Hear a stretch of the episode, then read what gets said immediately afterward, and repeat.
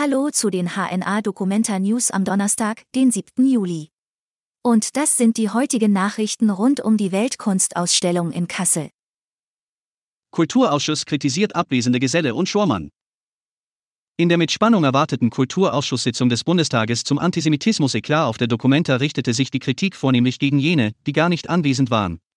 Und zwar gegen Kassels Oberbürgermeister Christian Geselle und Documenta-Generaldirektorin Sabine Schormann.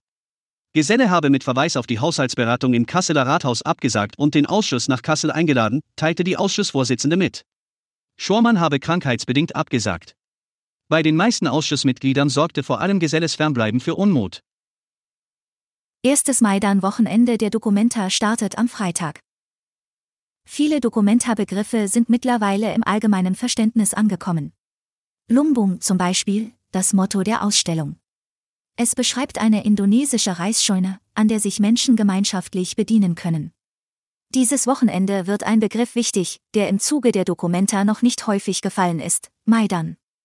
Das Wort steht auf Arabischen, Farsi und Urdu für einen öffentlichen Treffpunkt. Während der Ausstellung ist das Wort auch Titel einer Veranstaltungsreihe an drei Wochenenden. Das erste Maidan-Wochenende beginnt am Freitag. Die zentralen Spielorte sind das Ruru-Haus und die Karlswiese. Colin Lackmann leuchtet Dokumenta Kunst aus. Licht machen, daran hatte Colin Lackmann nicht gedacht, als er sich für einen Job bei der Documenta bewarb. Der 23-Jährige sollte eigentlich als Handwerker bei der Kunstschau eingesetzt werden. Der gelernte Gärtner sagt, ich habe dadurch eine neue Branche kennengelernt, Porträt, Skulptur oder Installation, jedes Kunstwerk müsse unterschiedlich beleuchtet werden. Die Ausleuchtungsmöglichkeiten seien so vielfältig wie die Kunst selber, erklärt der junge Lichtmacher. Mehr über Colin erfahrt ihr auf hna.de/slash Documenta. Besucher loben Ausstellung. Wie kommt die Documenta bei den Besuchern an, die nicht aus der Region kommen? Wir haben uns auf dem Kasseler Campingplatz umgehört.